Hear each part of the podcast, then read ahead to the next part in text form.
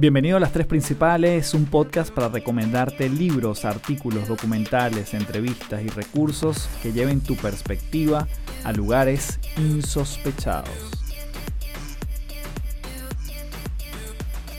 Hello, hello, bienvenido a Las Tres Principales. Mi nombre es Carlos Fernández, arroba Café del Éxito en todas las redes. Y como siempre, muy contento de conectar contigo una vez más, una semana más aquí en Las Tres Principales. En esta oportunidad vamos a quedarnos aquí tú y yo. No tengo invitado en esta oportunidad y estoy muy contento de poder compartir cinco herramientas para liderar tu vida. Estas cinco herramientas son de las que utilizo, algunas de las que utilizo cuando trabajo con mis clientes uno a uno o cuando voy a las empresas a dar entrenamientos a gerentes, ejecutivos y me enfoco mucho en estas que te voy a estar dando el día de hoy. Hay muchas otras y como siempre, si te hace sentido este episodio, me dejas tu comentario y entonces vamos viendo efectivamente si hacemos quizás una segunda edición con otras herramientas. Pero en esta oportunidad vamos a estar compartiendo cinco, son súper importantes, hablan desde nuestra parte personal, cómo impactamos también al otro, cómo podemos liderar a otros. Y liderazgo recordemos que no es más que influencia, es otra forma de llamar a la influencia. Y a mí me gusta mucho la palabra influencia justamente porque habla de, no importa en el lugar en el que yo me encuentre, en una empresa pequeña, mediana, eh, grande, yo puedo influenciar. Entonces estas herramientas me sirven justamente para eso. Antes de comenzar, te invito como siempre a que seas parte de mi comunidad en www.patreon.com slash café del éxito una comunidad donde semana a semana nos estamos comunicando, conectando en vivo para transformarnos un día a la vez, diferentes tópicos. Y prepárate porque justamente en el mes de octubre venimos con muchísimas actividades de alto valor para rematar este último trimestre del año, que parece mentira, pero bueno, prácticamente ya se nos fue el 2021. Y asimismo quiero hacerte un anuncio súper especial en este episodio de las tres principales y es que, atención, suenan los redoblantes. Porque durante el mes de octubre, empezando específicamente el 26 de octubre, voy a estar lanzando un evento online de tres sesiones en vivo vía Zoom y va a ser junto con el equipo de Verónica Ruiz del Viso y es un Bootcamp Express llamado Emprende desde cero. Yo lo voy a estar dictando, estoy muy contento por esta iniciativa, por la invitación del equipo de Vero Ruiz del Viso, por hacerme partícipe de esa comunidad de gente que quiere realmente pasar a un siguiente nivel. Y es que definitivamente está enfocado en que puedas aprender ese mindset, esa mentalidad al momento de empezar a emprender o los pilares a tomar en cuenta, realizar la transición de un empleo a un proyecto propio, conocer herramientas mínimas necesarias para lanzarse al mundo del emprendimiento, saber por dónde comenzar. Y nuevamente, esto es para personas que están pensándolo, estas son para personas que quieren hacerlo más adelante o personas que están iniciándolo, ¿sí? Por lo tanto, vamos a estar trabajando también esa coherencia entre pasión, propósito y tu negocio. Y es importantísimo poder setearnos que esto no se trata de un salto al vacío si te planificas. De eso voy a estar conversando en este Bootcamp Express llamado Emprende desde cero. Las entradas y sí, tu posibilidad de inscribirte están disponibles en Ticketplate y igualmente te estoy dejando el link en las notas de este episodio. Emprende desde cero, comenzamos el 26 de octubre, son tres sesiones en vivo y ahí en la página tienes todo el resto de la información. Así que sin más, comenzamos en un nuevo episodio de las tres principales, hablando de estas cinco herramientas para liderar tu vida y sacar el máximo provecho en cada una de las instancias, no importa en qué lugar te encuentres de tu pequeña, mediana o gran empresa. Comenzamos entonces.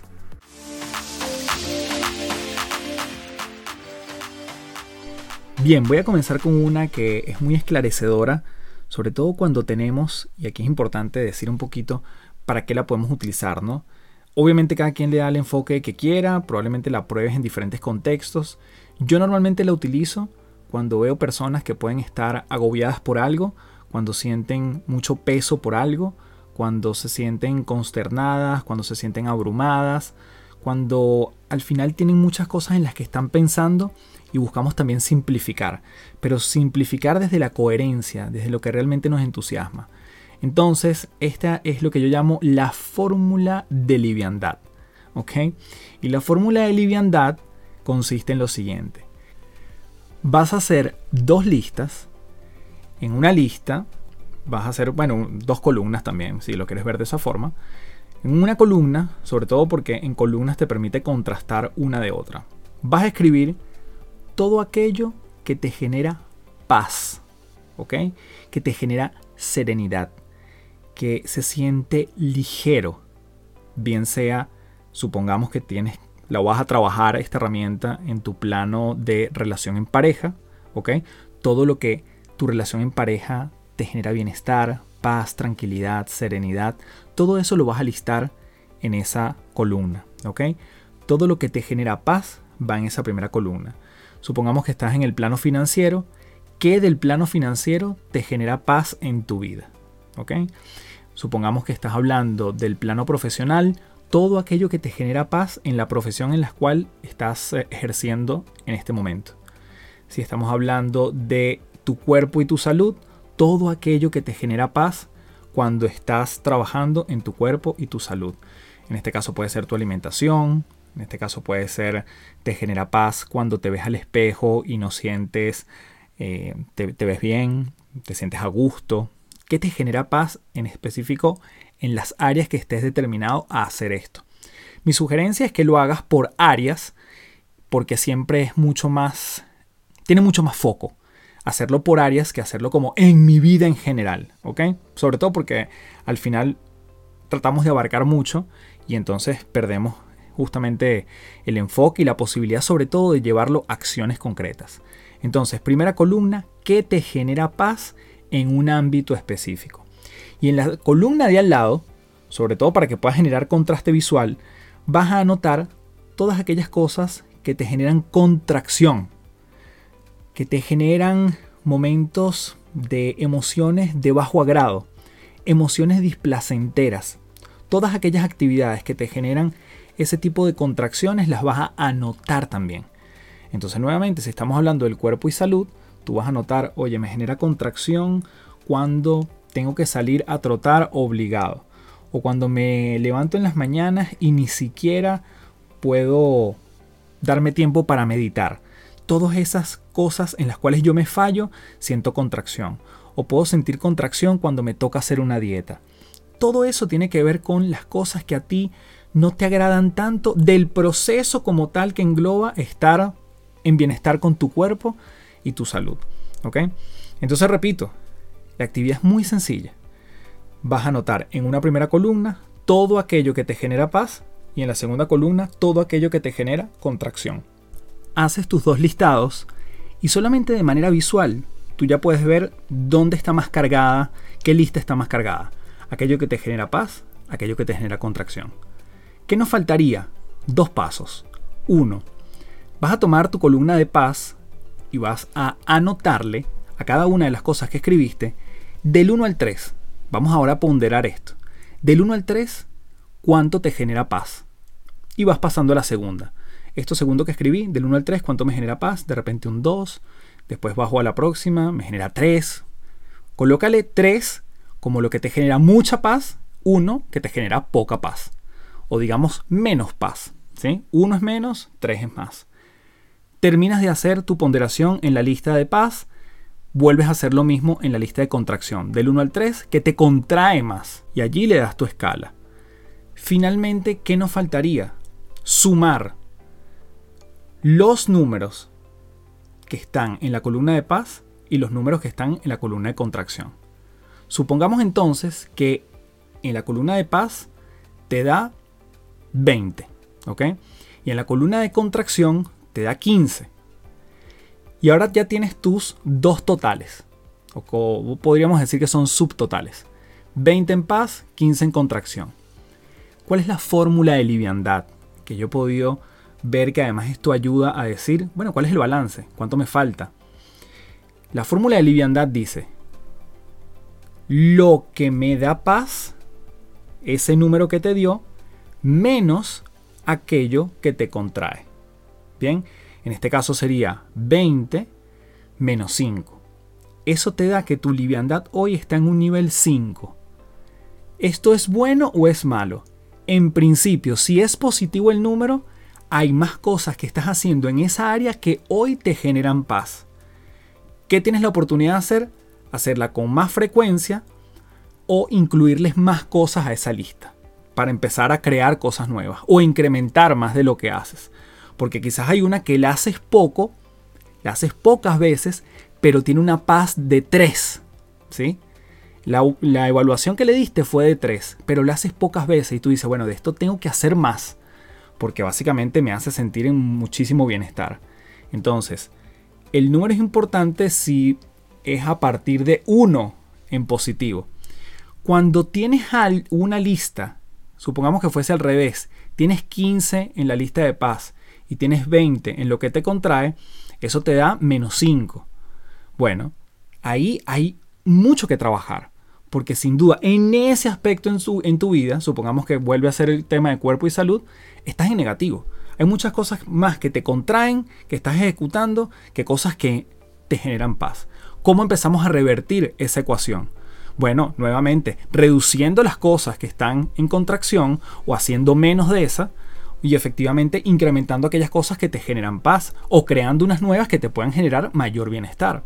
Entonces, la idea es que siempre en la fórmula de liviandad, lo que te da paz menos lo que te contrae, siempre nos dé un número positivo. ¿Ok? Mientras más alto sea el número, eso quiere decir que estamos en mayor bienestar, en mayor liviandad. ¿ok? Y es una forma nuevamente que no es perfecta, pero es una manera de nosotros estar claros cómo estamos parados ante esa área de nuestra vida. Así que bueno, esta es la primera herramienta, la fórmula de liviandad, lo que te da paz menos lo que te contrae. Nuevamente haces tus dos listas, las ponderas cada uno de esos ítems que colocaste del 1 a 3, sumas y luego haces tu resta. Lo que te da paz menos lo que te pesa. Vamos entonces con la segunda herramienta aquí en las tres principales y esta se llama la escalera de la inferencia. Esta herramienta fue diseñada por Chris Argris, quien, es, eh, quien fue profesor emérito de la Universidad de Harvard, y él propone una escalera literal que nosotros podemos ir subiendo para estar claros que por naturaleza siempre suponemos y pasamos de los hechos a las acciones. Pero en el medio yo infiero cosas, yo supongo, yo interpreto, ¿ok? Yo veo posibles causas, yo generalizo. Justamente es lo que vamos a ver en ese recorrido. Pero fíjense, si lo ves como una escalera, en el primer peldaño tienes lo que realmente sucedió y en la punta de esa escalera está la acción que yo tomo en función de ese hecho. Normalmente pasamos del hecho a la acción y nos perdemos de tres escalones fundamentales que están en el medio.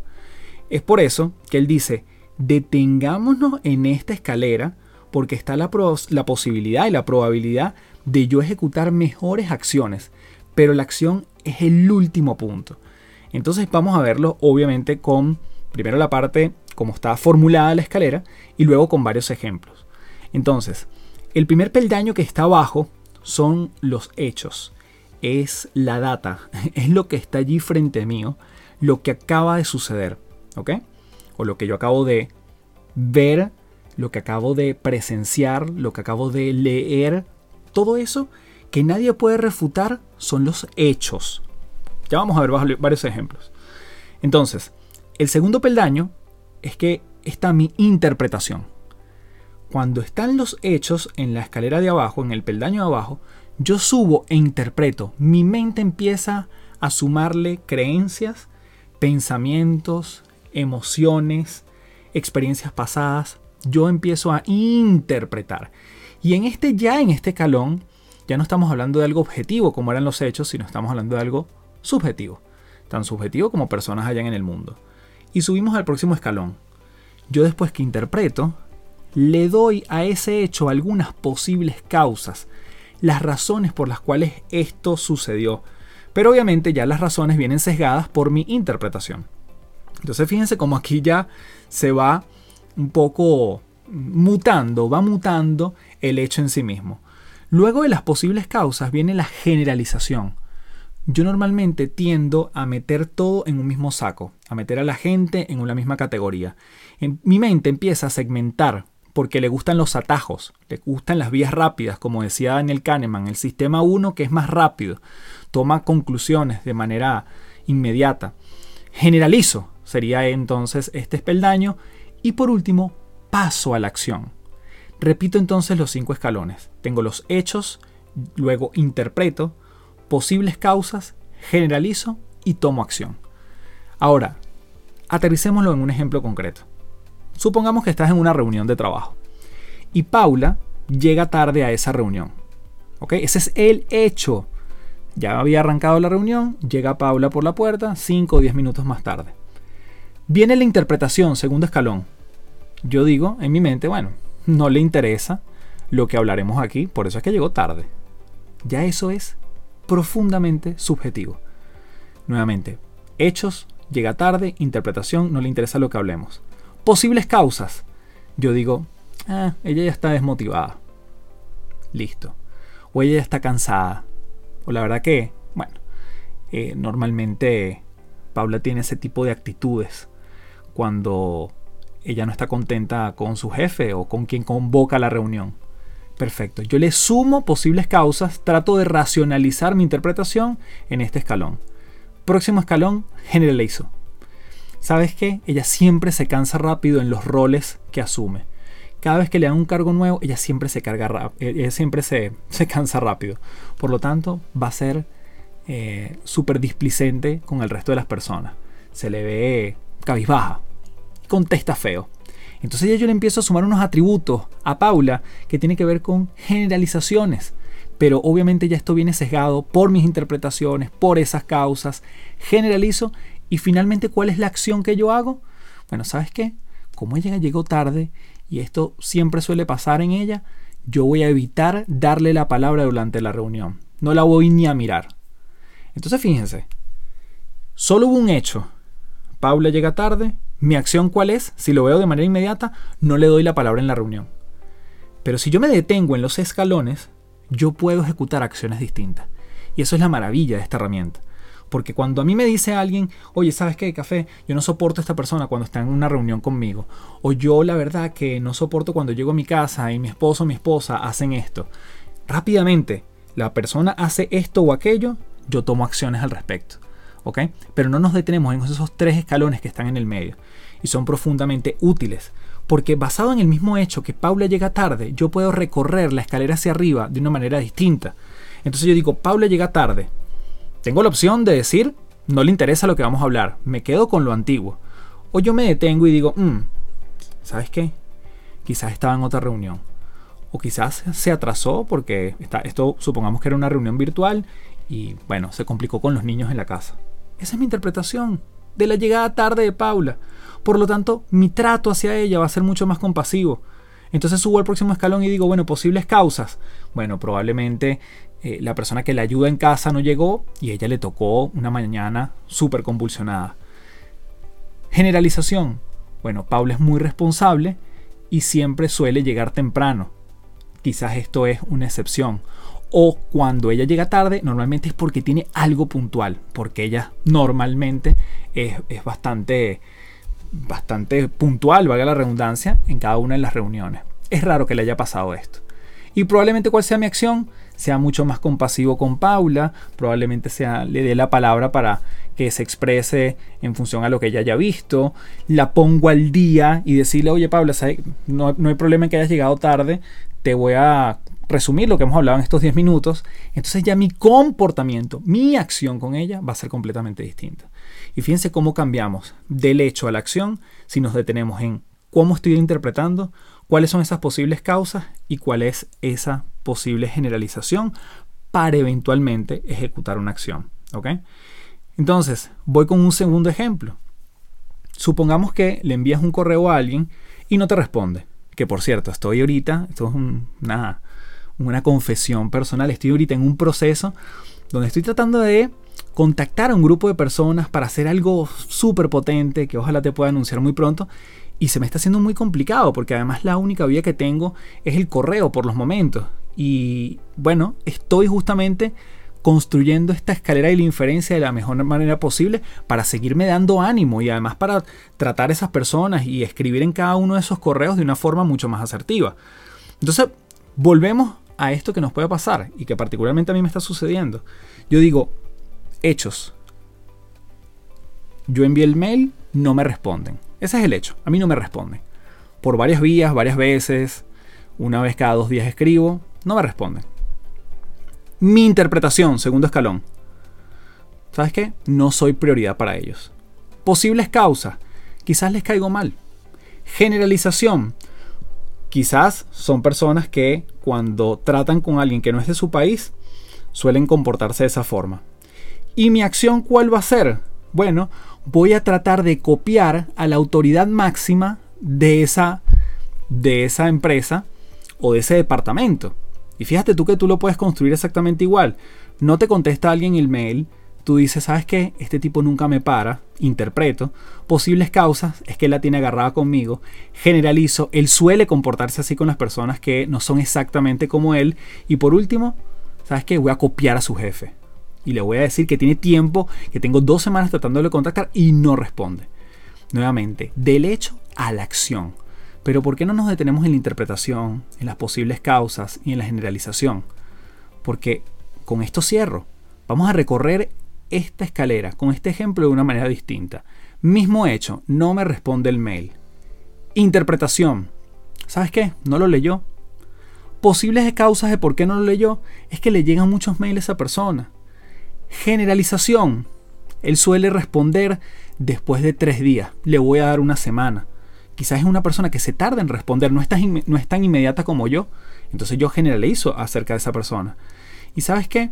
Como acción, sabiendo que quizás yo necesito una respuesta más rápida, supongamos que puedo hacer eso, yo me acerco a su puesto de trabajo y lo alcanzo y le digo, oye, ¿sabes que Te escribí un mail, me acerco frente a frente. O le echo una llamada o en mi caso personal, yo he tratado de buscar, por ejemplo, contactarlo por Instagram o contactar a esta persona por LinkedIn. Busco otras vías, porque si me cierro y si no le doy posibilidades, yo también me estoy cerrando puertas. Entonces, nuevamente, la escalera de la inferencia es cuando suponemos de más. Y por lo tanto pasamos del hecho a la acción y no nos detenemos en la oportunidad que tenemos de interpretar, modificar las causas y por supuesto generalizar de una forma que también nos funcione a nosotros. Así que bueno, esta sería la segunda herramienta en este episodio de las tres principales. Vamos como siempre a dividir este episodio en tres partes y en la próxima te voy contando las siguientes dos herramientas.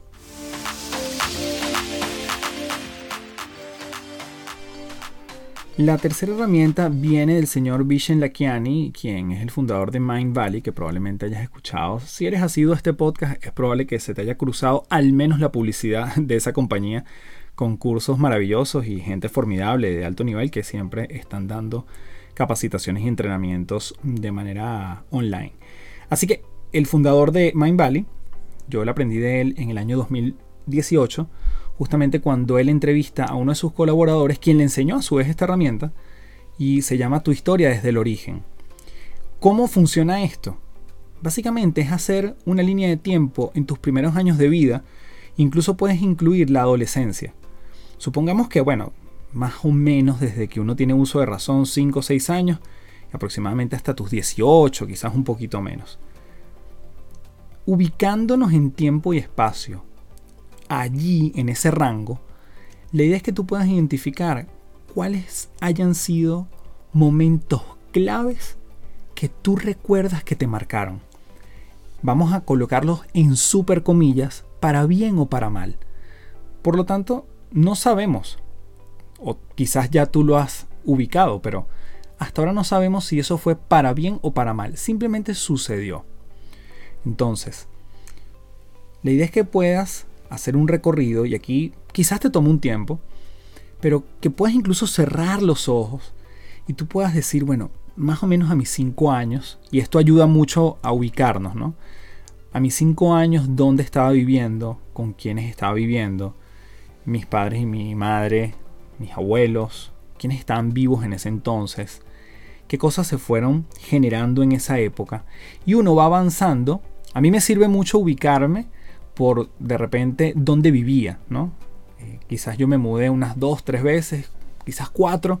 Entonces ubicarme en ese apartamento o en esa casa, en esa urbanización, en ese contexto que me rodeaba, a mí me ayuda mucho, o me ayudó mucho y me sigue ayudando para hacer este ejercicio una y otra vez. Sobre todo para tratar de no perderme nada que sea relevante. En mi caso, para dártelo como ejemplo, porque es muy difícil obviamente ponerme en tus zapatos, yo digo, bueno, cuando yo tenía aproximadamente unos, mm, creo que eran 9, 10 años, yo recuerdo que mm, me encontraba en el colegio y mis papás me habían metido en natación. Pero era la primera vez que yo iba a una de las clases de natación que implicaba comer en el colegio y después ir a las clases en la tarde. Normalmente yo iba al colegio hasta el mediodía y después me iba en transporte escolar a la casa. En esa oportunidad ya mis papás me inscriben en la natación. Supongamos que yo iba a natación a las, no sé, 2, 3 de la tarde. Comía en el colegio y después entonces se suponía que yo me iba a quedar hasta que ellos me fueran a buscar. Pero ante el miedo que a mí me generó y la incertidumbre de vivir algo que no había vivido, como era tanto la natación como quedarme después del horario habitual en el colegio, yo tomé el transporte a la misma hora de siempre y me fui a mi casa. Cuando llego, estaba mi papá en mi casa, me acuerdo, estaba almorzando en aquella época, eh, que podía ir a la casa a almorzar eh, y no había tanto tráfico. Y cuando me ve sorprendido me dice, pero ¿por qué te viniste? Tú tenías natación el día de hoy, hoy comenzabas. Y yo le dije, bueno, básicamente no quería, me dio miedo, no, no estaba cómodo. Y siempre recuerdo, eso fue como una impronta que me quedó, nuevamente, primeros años de mi vida, esas cosas que a ti te marcan, mi papá me dice, tú sabes eh, cómo llegó el hombre a la luna. Y yo, no, ni idea, en un cohete, no sé qué le dije en aquel momento. Y me dice, intentándolo. Él no sabía qué iba a pasar, pero tampoco lo hubiese sabido si no lo intentaba. Y sabes cómo se lograron las grandes cosas en el mundo, porque alguien simplemente cruzó una línea que no sabía qué iba a pasar, pero saltó, lo intentó. Y yo creo que tú puedes convertirte en un astronauta de tu vida si averiguas qué hay después de las 12 eh, o del mediodía en tu colegio. Y solo lo vas a averiguar accionando. Y para mí fue tan clave en ese momento. Nuevamente, esto tiene que ser significativo para ti. Quizás a tu hermano le pasó lo mismo. Quizás tu papá o tu mamá le dijeron lo mismo a los dos. Pero quizás a ti te marcó de una manera particular. Quizás a esa persona no. Entonces, no se trata si esto es relevante y este cuento además te parece nulo o no. Lo importante es que sea relevante para ti. Y así te vas trazando por diferentes hitos, diferentes momentos. Recuerda que a veces olvidamos lo que nos dijeron, eso es lo de menos. Quizás en esto que te estoy diciendo hay unas construcciones y unos vacíos que yo estoy llenando, pero fue lo que me hizo sentir mi papá. Porque a partir de allí yo siento que se sembró en mí la semilla de la acción de sí pensar, sí planificar, pero hacer, averiguar haciendo, planificar y hacer, averiguar desde la experiencia, ser muy pragmático. Y yo siento que la semilla fue en ese instante. ¿Ok? Entonces, así como yo te cuento esto, la idea es que tú hagas tus hitos. Supongamos que esto fuese como un electrocardiograma y puedas ubicar los picos arriba, los picos abajo, donde efectivamente eso te hizo sentido a ti un momento, un momento donde saliste entusiasmado, un momento que quizás fue fuerte, el momento quizás de una pérdida, o el momento en que quizás te dieron algún premio, o que ganaste tu primera medalla en algo, o que te, bueno, lo que sea, tú dices, esto no solo me sucedió, sino cómo me marcó y qué me dejó. Porque allí, y ese es el propósito de esta herramienta, es poder conocer cuáles son los valores por los cuales nosotros nos movemos hoy en día. ¿Cuáles son nuestro norte, sur, este y oeste, si tuvieras que identificar cuatro o cinco, que definen la manera en que tú te comportas? Y que el día de mañana cualquier proyecto que tú arranques, no importa dónde estés, eso tiene que vibrar con esos valores, porque para ti son fundamentales. Y cierro el ciclo con el mismo ejemplo, me perdonas la autorreferencia, pero Yo cuando estaba en el mundo corporativo, años después, yo me di cuenta que yo soy tan de acción que necesito también ver los resultados en el corto y en el mediano plazo. Sé que esto es un juego infinito, sé que, bueno, digamos, yo grabo este podcast y bueno, grabaré el próximo y el próximo y el próximo. Pero me interesa y me gusta ver que cada semana sale un nuevo episodio. Eso para mí es como esa recompensa.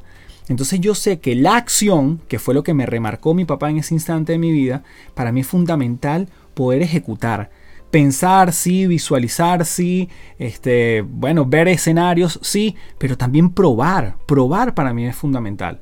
Entonces, eso es un valor que para mí es importantísimo. Cuando llegué al mundo corporativo y estuve, por ejemplo, muchos años en el área de marketing, oye, yo todos los meses prácticamente estaba en una promoción, estaba en una campaña que estábamos haciendo, estaba en el Día de la Madre, el Día del, del Padre, Día del Niño, vacaciones, Navidad. Siempre había como un rush que a mí me motivaba muchísimo porque inmediatamente yo veía los resultados. Ahora, cuando pasé a otra compañía y lo que yo hacía tenía un efecto en un año, en dos años, Mm, ya yo empecé a ver que eso no estaba tan alineado con ese valor que para mí era la acción. Sí hacía cosas, pero digamos que el resultado, eh, al menos para mejorarlo, tampoco era tan visible en el corto plazo. Entonces esto te permite construir como esa brújula de valores para ver si lo que estás haciendo te hace sentido, lo vas a seguir haciendo, cuánto le puedes dedicar, cuánto te falta, cuánto te puedes rendir en el camino, probablemente tenga que ver justamente que está alineado y está fundamentado o no en esos valores. Y esos valores normalmente los dictan los primeros años de vida. Así que bueno, esta es la tercera herramienta, se llama Mi historia desde el origen y vamos a continuación con nuestra cuarta herramienta aquí en las tres principales. Esta se llama Los cinco lenguajes del amor. Es una maravilla porque cuando lo llevamos al mundo de la gerencia, del emprendimiento, abre posibilidades. Probablemente lo hayas escuchado, quizás este es uno de los más conocidos, pero viene el autor Gary Chapman, que escribe un libro que se llama Los cinco lenguajes del amor, pero en el tiempo se da cuenta que estos cinco lenguajes que él los utilizó para hablar de parejas, de relaciones, también aplican para el lugar de trabajo, para nuestros proyectos, para nuestras oficinas, nuestros emprendimientos. Entonces, ¿qué significa los cinco lenguajes del amor? Son cinco maneras en las cuales una persona se siente reconocida y valorada. Te cuento cada uno de los cinco lenguajes y además tú ves si se parecen a ti o a alguien que tiene cerca. Entonces, primer lenguaje, palabras de afirmación. Gente que le gusta que le digan las cosas. Se siente reconocido no solo cuando te demuestro que te amo, sino cuando te digo que te amo. Decirlo y para esa persona además escucharlo es fundamental. Palabras de afirmación, primer lenguaje. Segundo lenguaje, estamos hablando de recibir regalos. Hay personas que les gusta recibir regalos. Símbolos. Y esto puede ser desde un post-it, desde una notica en el espejo, desde una torta en tu cumpleaños, obviamente hasta regalos más trascendentales, más grandes, más eh, ¿sí? costosos si se quiere, pero le gustan tangibilizar cosas. Entonces tenemos palabras de afirmación, recibir regalos y viene el tercer lenguaje que es tiempo de calidad. No hay que explicarlo mucho, ¿verdad? No quiero necesariamente que estemos horas juntos, pero que el, tiempo que estemos mm, estés sin el celular, no estés viendo las redes sociales y estés pendiente de mí. Quitándote los audífonos, cualquier distractor, sino que tengas tus cinco sentidos en mí. Tiempo de calidad esas reuniones que tiene alguien con su jefe y el jefe le dice, bueno, sí, tú háblame que yo aquí estoy escribiendo un mail. Eso no es tiempo de calidad. Esa persona necesita los cinco sentidos allí presentes. Y quizás es lo único que necesita, es poco tiempo, pero es tiempo de calidad. Es ese café viéndonos a los ojos. Es esa reunión donde me dedico a ti, donde bajo la computadora, donde cierro los libros, donde dejo el celular a un lado, donde volteo el celular porque no me distraigo con las notificaciones. Eso es tiempo de calidad. Recapitulamos, tenemos palabras de afirmación, recibir regalos, tenemos tiempo de calidad y vienen los actos de servicio. Los actos de servicio es cuando yo hago algo por ti que naturalmente, digamos, usualmente lo haces tú o en el trabajo te corresponde hacerlo a ti, pero yo te voy a echar una mano. Son personas que valoran mucho los actos de servicio. Son personas que si tú les dices, mira, sabes que vete hoy temprano, porque yo sé que tienes reunión en el colegio de tus hijos, o sé que tienes, no sé, reunión de condominio, o sé que tienes una cena especial, vete temprano y yo te cubro en la reunión. Si mi jefe pregunta por ti, no te preocupes, que yo, este, yo te cubro y yo, yo le cuento, pero tranquilo, yo te cubro. Esos tipos de actos de servicio, la gente, hay personas que lo valoran muchísimo.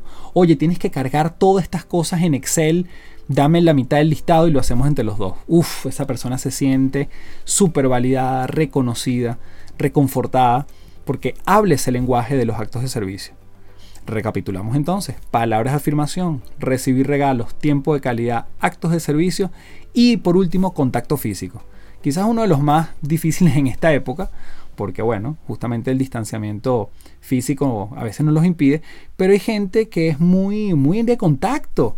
Eh, cuando hablamos de pareja, gente que le gusta que le abracen, que, bueno, en el mundo de la intimidad les gusta también estar muy en contacto con esa parte. O sea, se sienten alejados si no hay, por ejemplo, relaciones sexuales, si no te abrazo, si no te beso, si no te saludo, si no, oye, si no te toco. Eso es parte de gente que le gusta la parte del contacto físico. Cuando hablamos de relaciones de amistad, oye, probablemente sea un buen amigo, una buena amiga que siempre te da un abrazo, que te estrecha la mano, que, oye, es esa persona que a veces está contigo y sin ninguna intención, pero te toca la pierna, te aprieta el brazo, porque está, es una persona que es de contacto, eh, es, muy de piel.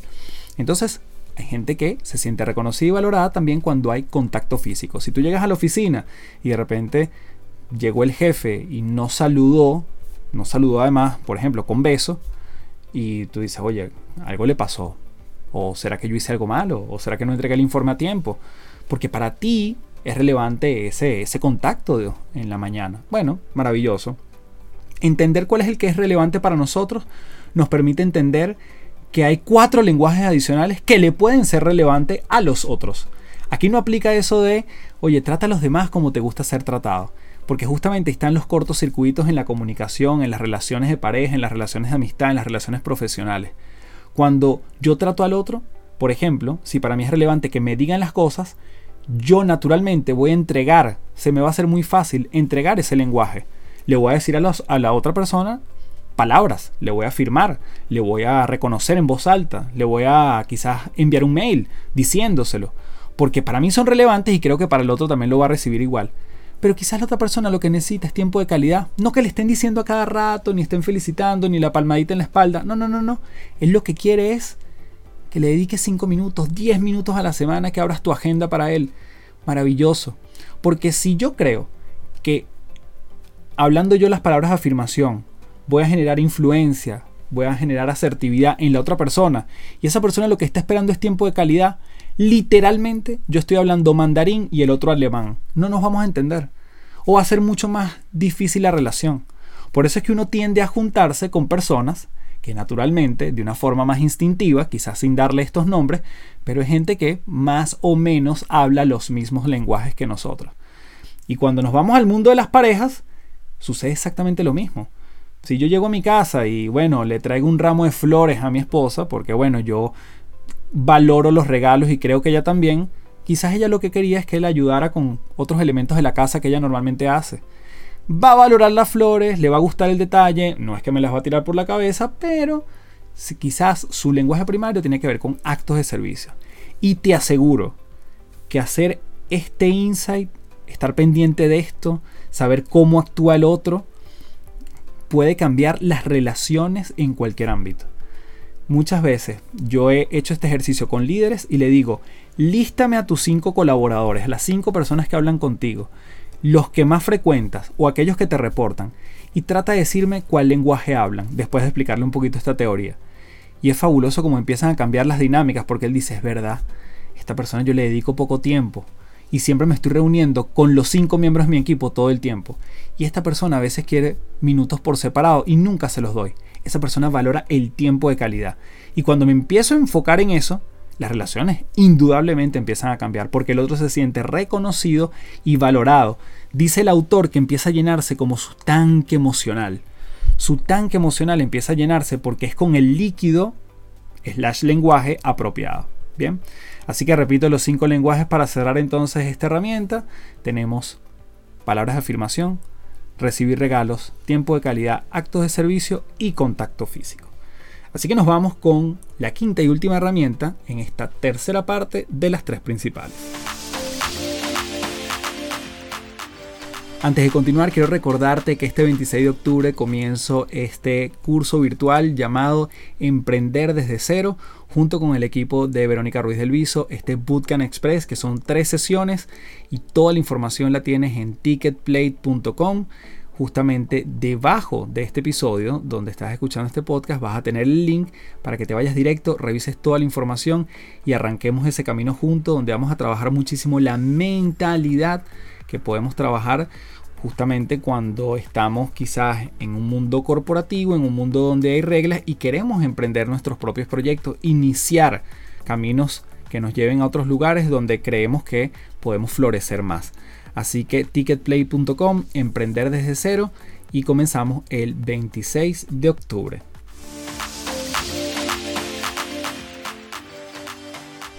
Vamos entonces con nuestra quinta y última herramienta de este episodio y se llama la ventana de Johari. La ventana de Johari es una herramienta del mundo de la psicología y en esencia nos dice que tenemos cuatro cuadrantes que podemos trabajar. Realmente me voy a enfocar en tres, ya te voy a explicar por qué, pero el cruce de esta matriz es lo que otros conocen de ti, que tanto o que no tanto, y lo que tú conoces de ti. Que tanto conoces de ti, que no tanto conoces de ti. Entonces, cuando cruzamos estas dos variables, nos dan pie a cuatro ventanas. Por eso se llama la ventana de Yohari, teniendo el apellido de quien la formuló. ¿Qué sucede con esta ventana que es una maravilla? Tenemos la posibilidad de entendernos y entender al otro, de dar retroalimentación, de dar un feedback efectivo, de poder decirle algo a mi pareja, a mi mamá, a mi hermano, de una forma que pueda beneficiar a la relación, pero con creces, porque estoy siendo muy empático en lo que esa persona tiene la posibilidad de ver o no. Tenemos una primera ventana. Esta ventana cruza lo que otros conocen de ti y tú conoces de ti. ¿Ok? Eso es lo que se llama el área pública.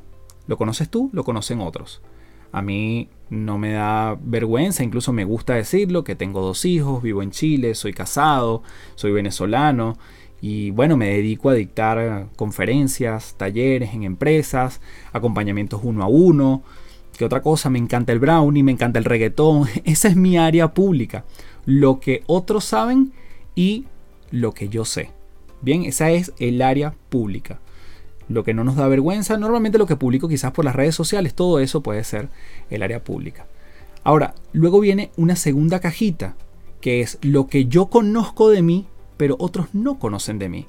Eso es lo que llamamos el área oculta. Bien, entonces todos tenemos áreas públicas, todos tenemos áreas ocultas, cosas que efectivamente nosotros sabemos, pero no, no lo estoy divulgando por allí. ¿Cuál es la próxima cajita o la próxima ventana? Lo que ni yo conozco de mí, ni los otros conocen de mí. En esa no nos vamos a meter tanto porque esa le va a pertenecer al psicoanálisis. Es lo que está en el subconsciente, es lo que es muy difícil de ver si no hay una terapia de por medio. Pero luego está una ventana que es profundamente útil.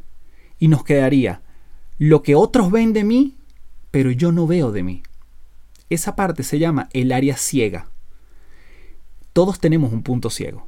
Yo tengo un punto ciego, tú tienes un punto ciego, y no hay forma de verlo si no nos los hacen ver. Si otro no me lo hace ver, si alguien no me pone un espejo enfrente, o si no lo pregunto. Y yo puedo hacer preguntas abiertas para llegar a cosas que, bueno, que de otra manera no me lo hubiesen dicho, que por mí mismo yo no me hubiese dado cuenta. Entonces, Recapitulamos las cuatro ventanas. Tenemos el área pública, lo que tú conoces de ti y otros conocen de ti. El área oculta, lo que tú conoces de ti pero otros no conocen. El área, vamos a decir, em, desconocida, que es lo que ni tú conoces ni otros conocen. Y el área ciega, que es lo que tú no conoces pero otros sí están viendo de ti. ¿Qué es lo que sucede? Yo puedo trabajar y tengo la responsabilidad, sobre todo cuando, bueno, cuando estoy interactuando con otros, básicamente todo el tiempo. Si yo estoy consciente de que tengo punto ciego, yo le puedo preguntar al otro qué está viendo en mí que quizás yo no estoy viendo.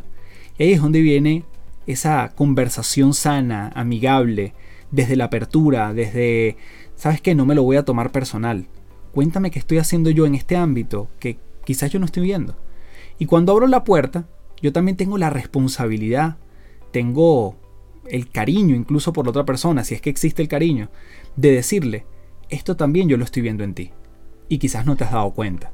Quizás no te has dado cuenta, Raúl, que cuando hablan de tu proyecto, tú normalmente, oye, te exaltas. Sobre todo cuando no hablan bien de tu proyecto, tú sueles alzar la voz. Y a lo mejor esta persona te dice, no, pero ¿cómo es posible? Porque es muy incómodo que nos digan cosas al principio que no sabemos o que pensamos que no tenemos.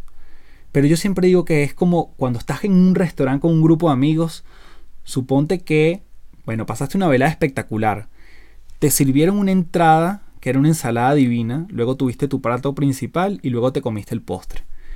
Al final de la jornada, antes de pagar, tú te paras, vas al baño y te ves que tienes una lechuga en los dientes. Cuando tú ves, bueno, yo no sé ustedes que están escuchando este podcast, pero yo me preguntaría desde cuándo tengo yo esta lechuga y por qué nadie me lo dijo. Y eso es nuestro espacio ciego. Ese es nuestro punto ciego. Si yo no me lo veo o alguien no me lo dice, va a ser muy difícil. Y normalmente ese espejo es otro, La metáfora del espejo es otro. La pregunta para ti es, ¿te gustaría estar con una lechuga todo el tiempo que la gente te esté viendo? Y que tú digas, pero ¿por qué no me lo dicen? Si me hubiesen evitado una vergüenza. Porque es terrible andar con la lechuga en los dientes. Pero a veces andamos con lechuga en los dientes porque no le estamos preguntando a los otros que están viendo de nuestro comportamiento, de nuestro actuar, de nuestro desempeño. Entonces vamos por la vida como esa famosa frase, no news, good news. Si no hay noticias, son buenas noticias. Pues no siempre es así. Todos tenemos un espacio ciego. Y cuando hablamos del espacio ciego, imagínense lo fácil que es hablar en el área pública. Porque tú lo sabes y yo lo sé. Ya no hay incomodidades. Estamos claritos los dos. Vamos a generar un plan de acción. Bien sea para mejorar o para potenciar algo que ya está funcionando. Pero los dos estamos claros. Y fíjense lo más potente. Cuando genero la confianza, producto del trabajo en el área ciega o producto del trabajo en el área pública, la persona también empieza a aflorar, a sacar a la superficie elementos que tenía en la otra ventana, que es el área oculta. Me empieza a decir cosas que si no hubiese existido confianza no me las dice, se mantienen ocultas. Tú no le cuentas todo lo que forma parte de tu vida a todo el mundo por igual. Pero hay personas que se lo van, entre comillas, ganando. O se va generando esa bonita confianza para que eso emerja en la superficie. Y eso solo es posible cuando la palabra confianza entra en juego. Y la palabra confianza se genera cuando soy capaz de decirte quizás lo que estoy viendo en ti, tengo la apertura de recibir lo que tienes que decir de mí y en conjunto también trabajar lo que ambas partes conocemos como puede ser en esa área pública.